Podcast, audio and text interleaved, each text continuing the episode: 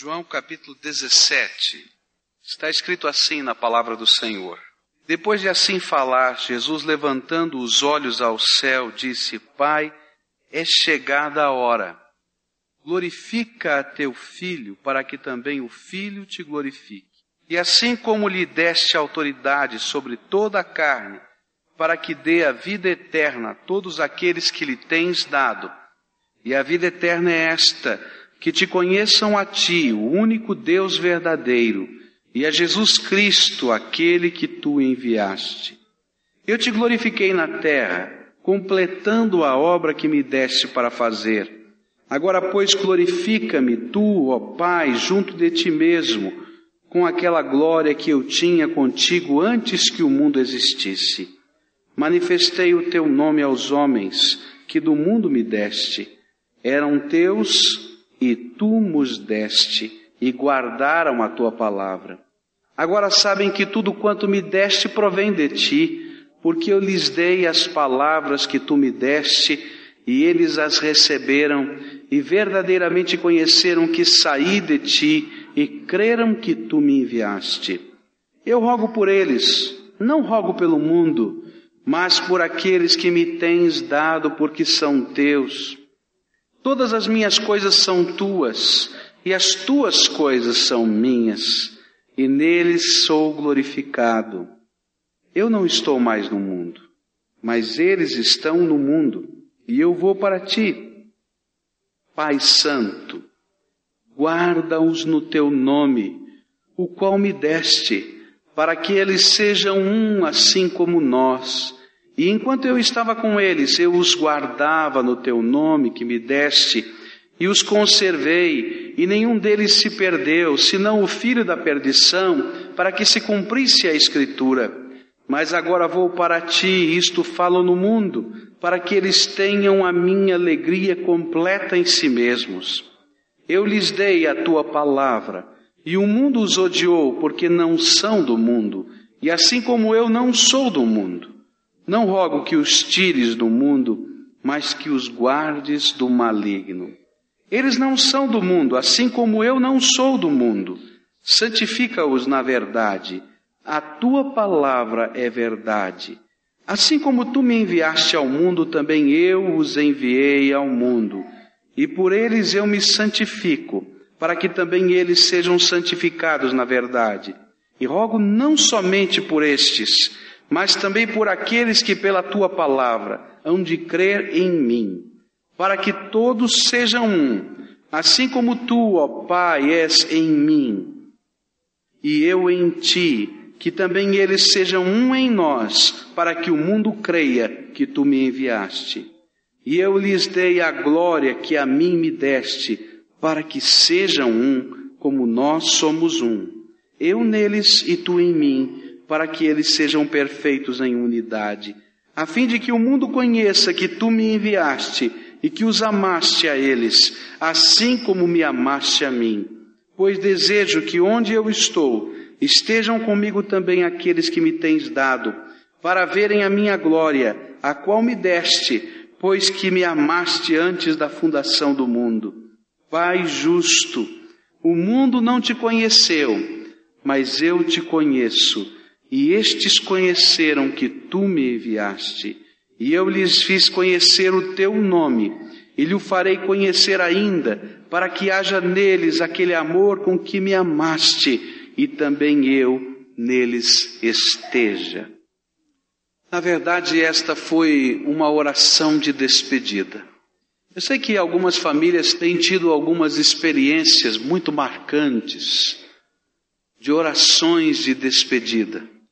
Algumas pessoas têm tido esse privilégio de estarem juntas no momento da passagem e da morte dos seus queridos.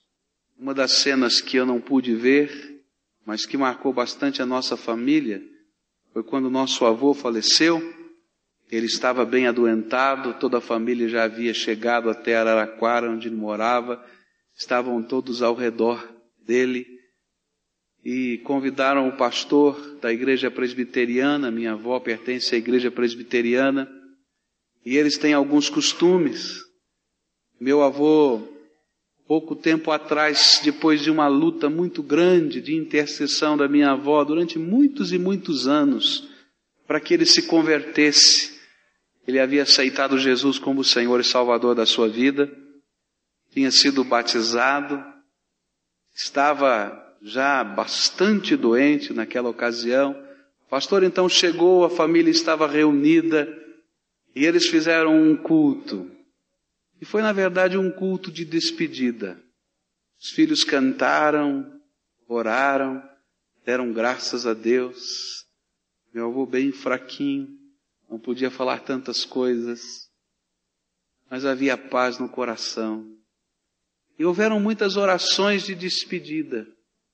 Orações que lembravam a vida, orações que davam graças.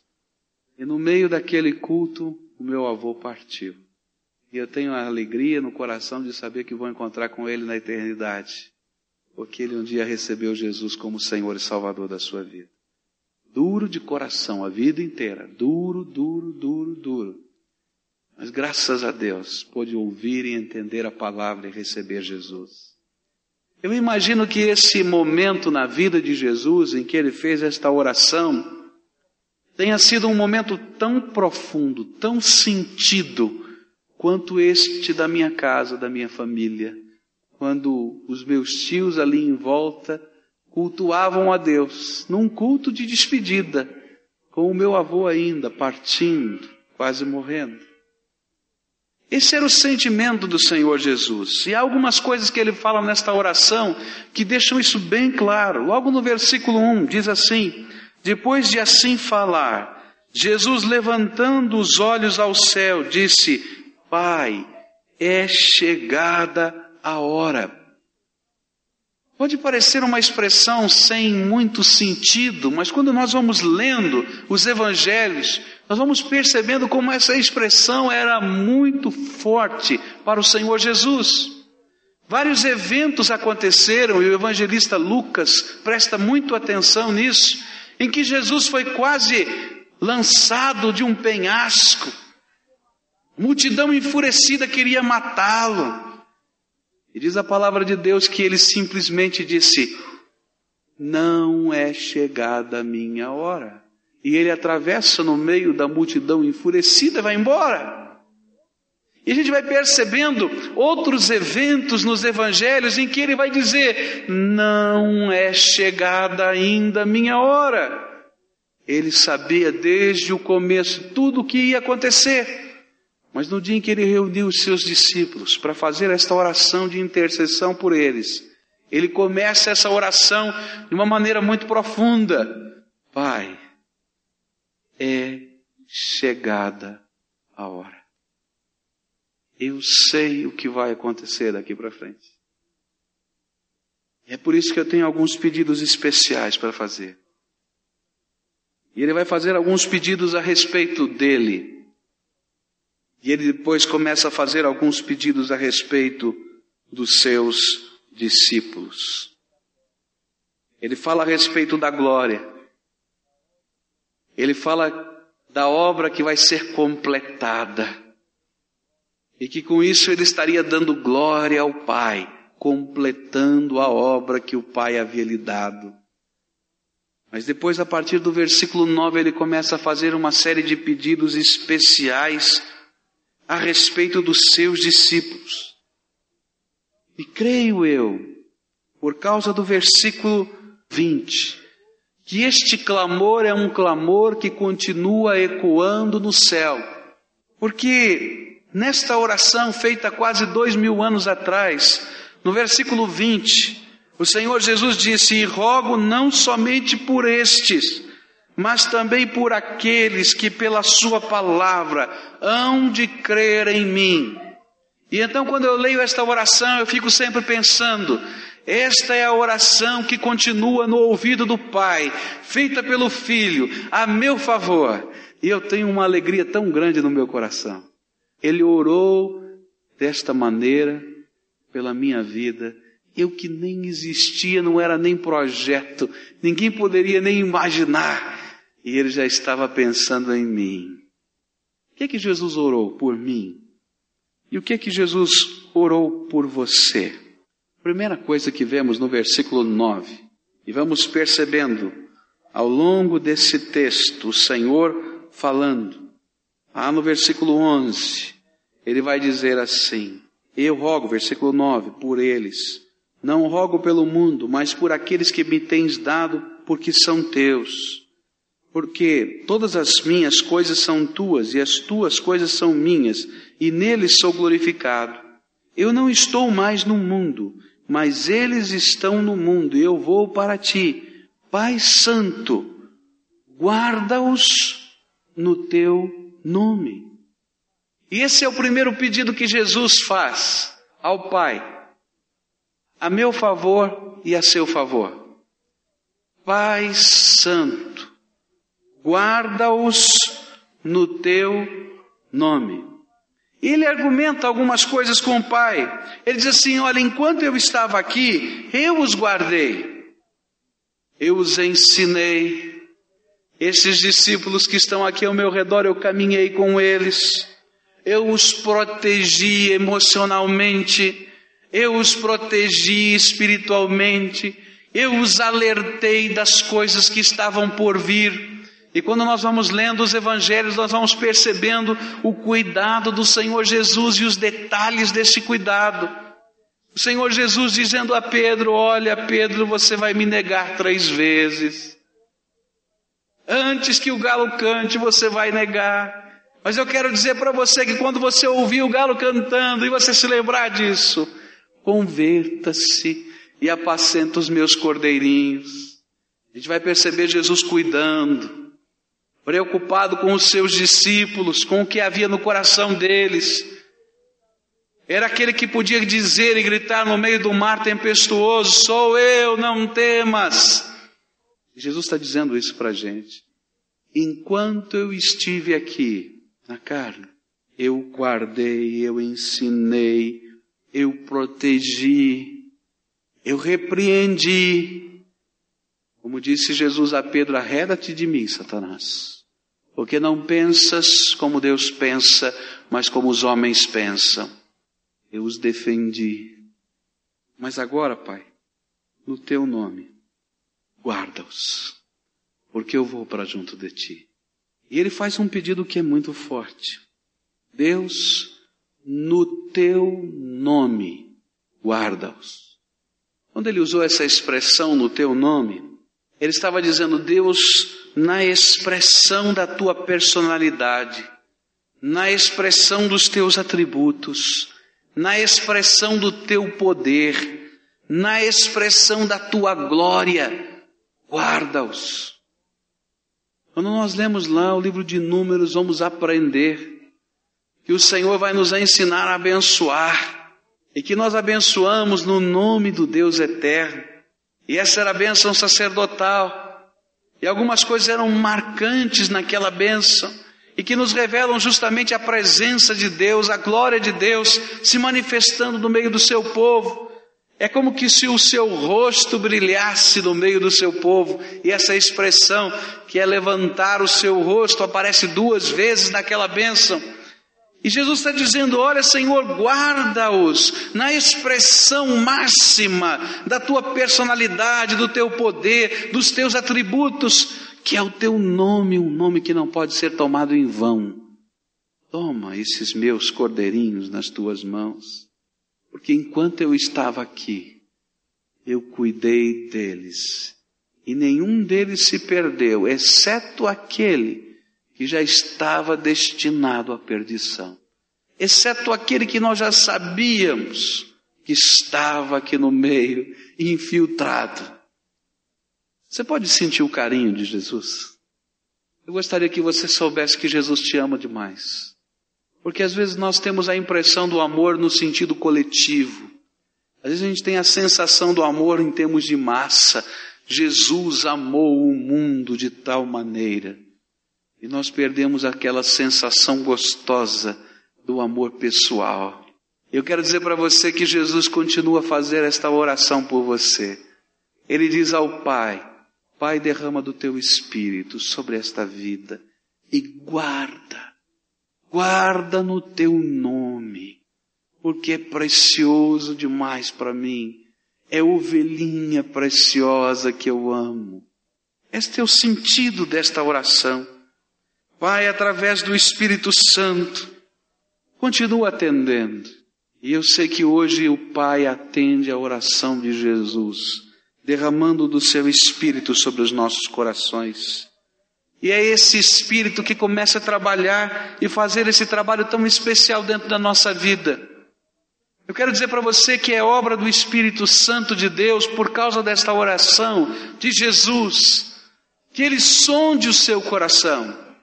O seu coração a cada dia tem uma, uma sonda de Deus aí dentro. Essa sonda de Deus é o Espírito de Deus que está lá. E essa sonda de Deus olha para a tua angústia, essa sonda de Deus olha para os teus pensamentos, essa sonda de Deus olha para os, teus sentimentos mais profundos, não somente para ver o que está certo e o que está errado, ainda que ele possa perceber o que está certo e o que está errado, mas como quem se importa com os sentimentos que estão dentro do seu coração.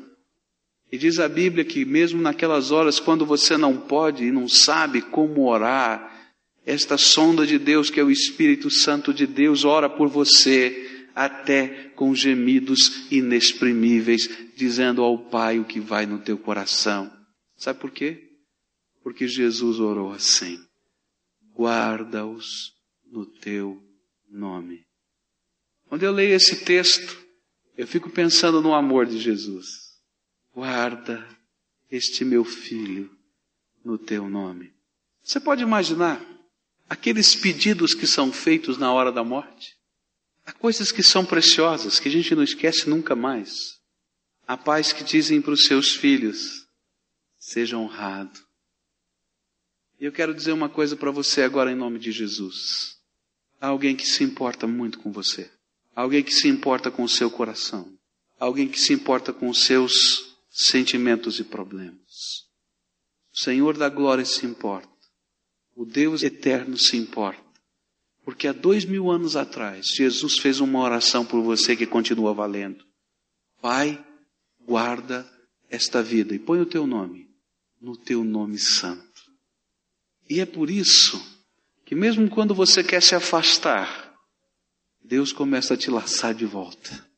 E é por isso que quando parece que a nuvem escura caiu e não tem mais jeito, abre lá um buraquinho no meio da nuvem escura e os raios do sol começam a filtrar e forma aquela cena bonita dos raios varando aquela nuvem escura. Porque o Senhor Jesus tem orado por você e tem dito: guarda, Senhor bendito, o teu nome. Significa que é o Espírito Santo quem começa agora a nos ensinar. E nós vamos aprendendo que não dá para viver sem a intervenção dele na nossa vida. Significa que às vezes esse Espírito em guardar-nos precisa nos disciplinar. E ele trabalha o nosso coração, às vezes até com disciplina, para que esse guardar de Deus esteja se processando em nós mas significa que nunca estamos abandonados. Se de alguma maneira passa sobre o seu coração o sentimento de abandono, pode ter certeza que esse não é verdadeiro, porque esta oração continua ecoando com uma força incrível nos ouvidos do Deus eterno. Pai, guarda no teu nome, não desampare, abençoa. Jesus vai um pouquinho mais além. Ele vai dizer que esse guardar no teu nome não significa apenas proteger das circunstâncias, dos problemas, das lutas. Isso nós vamos ter na nossa vida. O Senhor vai estar conosco e vamos caminhar e vamos ser vitoriosos. Mas significa algo mais. Versículo 15 vai nos dizer: Não rogo que os tires do mundo, mas que os guardes do maligno. Ele sabia o que era batalha espiritual. Olha, se alguém que podia entender o que era luta entre o reino de Deus e o reino das trevas era o Senhor Jesus. Acho que não podia haver ninguém mais na face da terra que pudesse entender em tanta profundidade. porque cada dia do seu ministério foi uma grande batalha. E cada registro dos evangelhos é, na verdade, uma grande batalha. Muitas das curas que Jesus fez, declara-se, os evangelhos declaram com toda clareza, que eles foram verdadeiras libertações espirituais. Capítulo 11 do livro de Lucas vai dizer exatamente isso. Mulher doente há tanto tempo. E Jesus diz: olha, ela foi liberta da sua escravidão de Satanás. E nós vamos vendo isso tantas vezes. Essa batalha se processou na vida de Jesus. Nós vamos perceber no capítulo 4 de Mateus Jesus sendo tentado.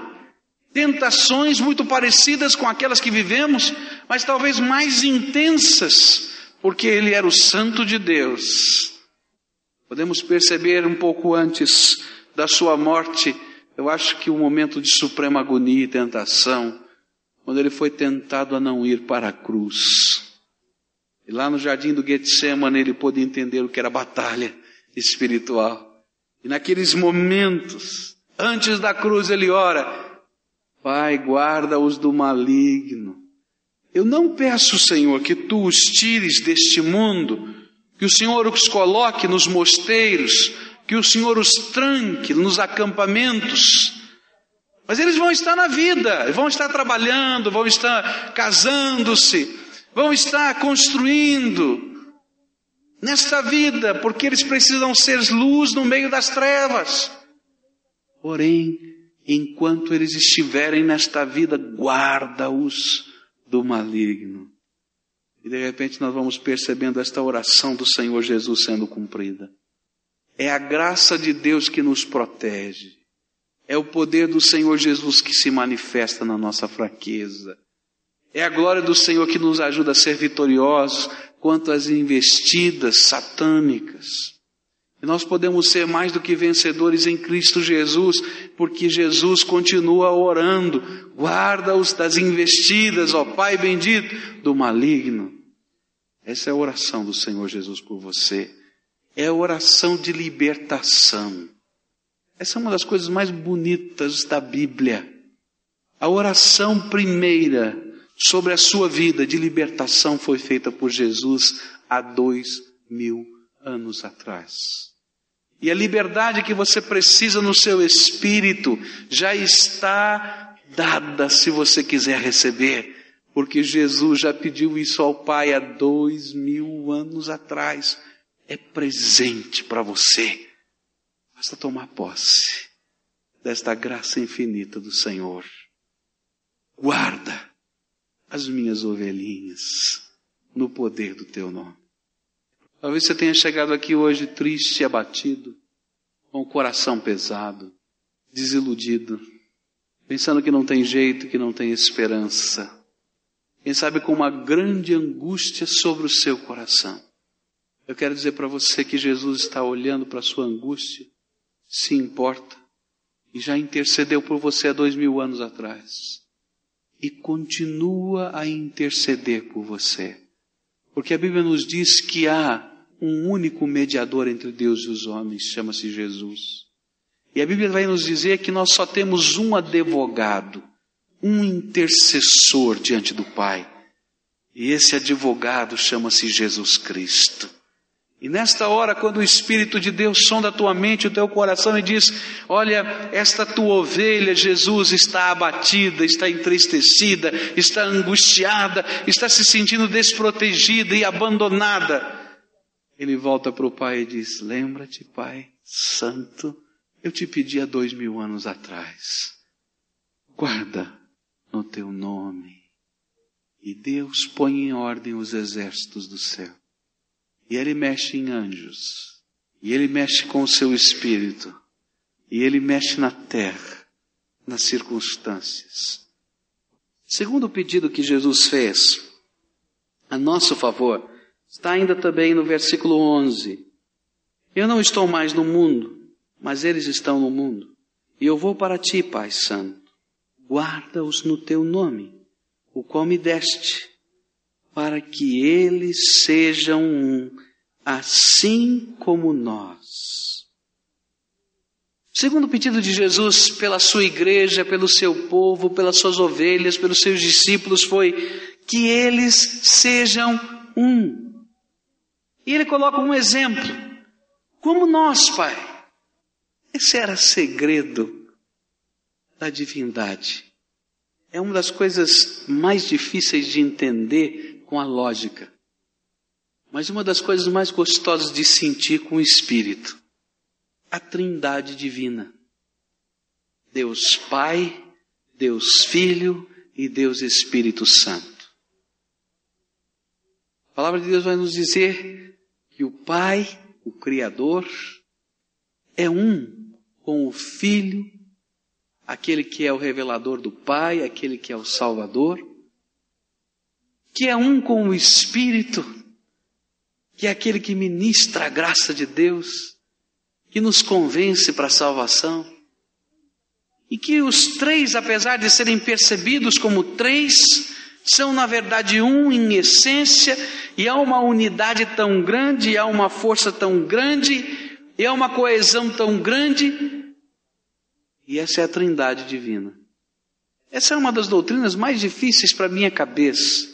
Eu me lembro quando eu comecei a aprender isso na adolescência, essa é a aula de matemática mais esquisita que eu vi na minha vida.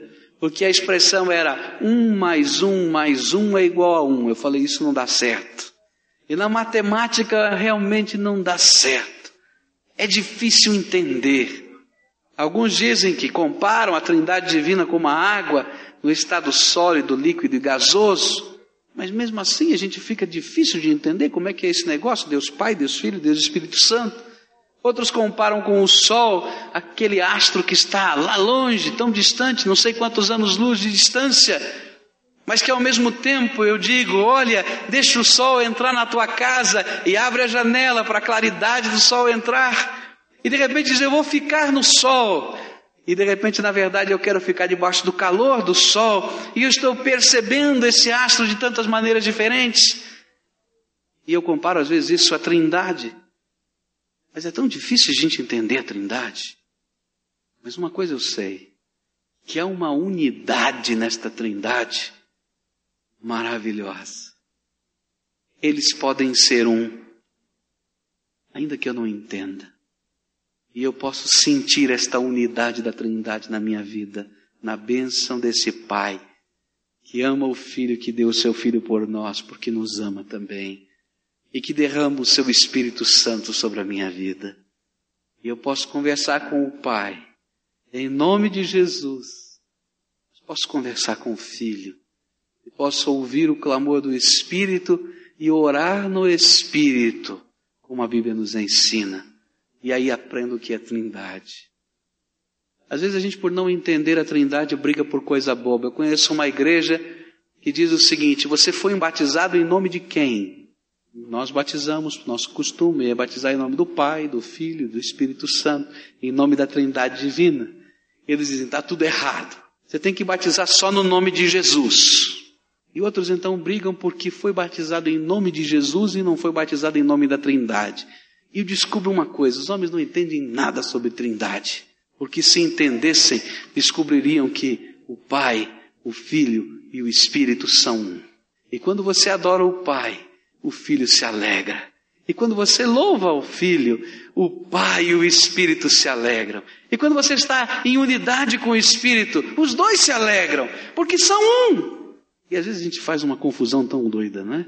Porque não entende as coisas simples e ao mesmo tempo complicadas da gloriosa Trindade divina. Mas ele nos deixou um exemplo, e essa é a oração. Pai, faze deste povo um, assim como nós somos um. E aqui é a intercessão de Jesus a favor da sua igreja. Neste exemplo da Trindade, ele pede que a sua igreja seja unida. Tenha unidade espiritual. Eu sou diferente de você. Você é diferente de mim. Mas o Pai quer que nós sejamos um no mesmo espírito. Você tem uma origem diferente, você tem uma tradição diferente, você tem um nome diferente, mas o Pai, o Filho e o Espírito Santo querem que você seja um comigo e eu com você. E que coisa boa é essa unidade. E é isso que Deus quer que a gente viva dentro da igreja. E Jesus orou por isso. Não importa de onde você vem, não importa qual seja a sua bagagem, você é um com o seu irmão. Eu não gosto quando às vezes as pessoas dizem, esta aqui é uma igreja rica, essa aqui é uma igreja daquilo. Essa aqui tem que ser a igreja do Senhor Jesus onde não tem que ter diferença de classe social, onde não tem que ter diferença de diploma, onde não tem que ter diferença de nada, porque aquilo que é importante aqui dentro é o Senhor Jesus e o sangue dele que nos purifica de todo pecado. Porque se tiver diferença, meus irmãos, nós não entendemos nada sobre igreja. Porque Jesus pediu ao Pai, e esta é a obra do Espírito na nossa vida, que nós sejamos um e que possamos estar unidos. E a gente vai aprendendo na palavra de Deus que é pecado não ser um com o meu irmão. Eu queria que você pensasse nessa oração de Jesus. Ele orou por você. Ele pediu que você fosse um com o seu irmão. E Deus está intervindo na sua vida para que você seja um comigo e eu com você. Pai, faz-nos um Há um pecado muito grande no nosso estilo, às vezes de fé, porque é um estilo profundamente individualista. Nós estamos orando e preocupados apenas com as nossas coisas. Nós estamos preocupados somente com os nossos sentimentos, somente com as nossas emoções, somente com o nosso futuro, somente com as coisas que estão ao nosso redor. Enquanto que o Senhor quer abrir os nossos olhos, e Ele ora por nós, dizendo: Senhor, abre os olhos, Pai Santo, abre os olhos desse povo, para que assim como nós somos um, eles possam ser um também. Eles possam entender o que é a bênção de estar debaixo da Trindade Divina. Há uma coisa que Jesus fez por nós, que representa a resposta de Deus desta oração, foi no derramar do Espírito. Deus ouviu a oração de Jesus e derramou do Espírito Santo sobre nós. Esse Espírito Santo derramou sobre nós dons.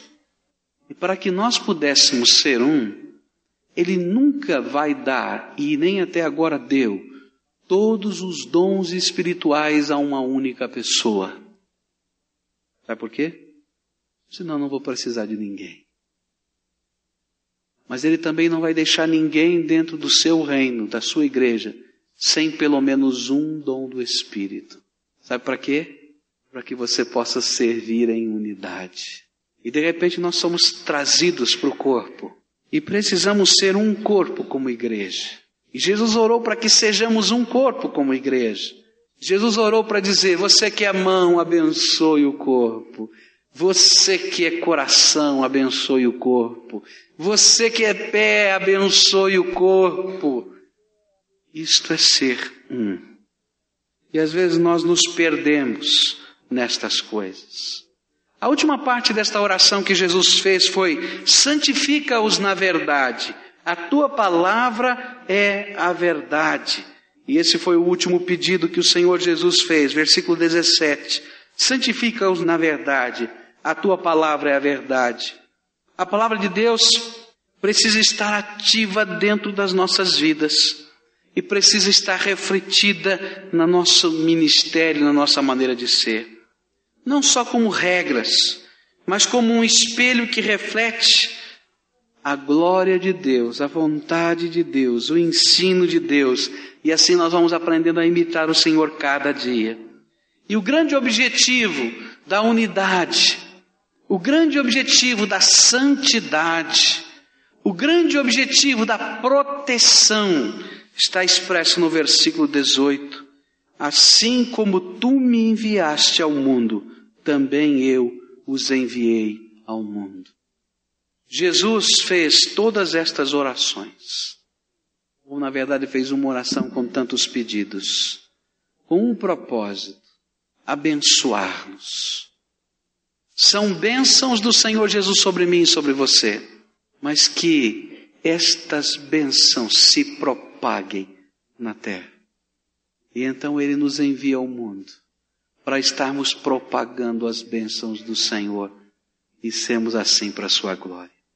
Toma no teu coração alguns presentes. Jesus te guarda. Esse é um grande presente.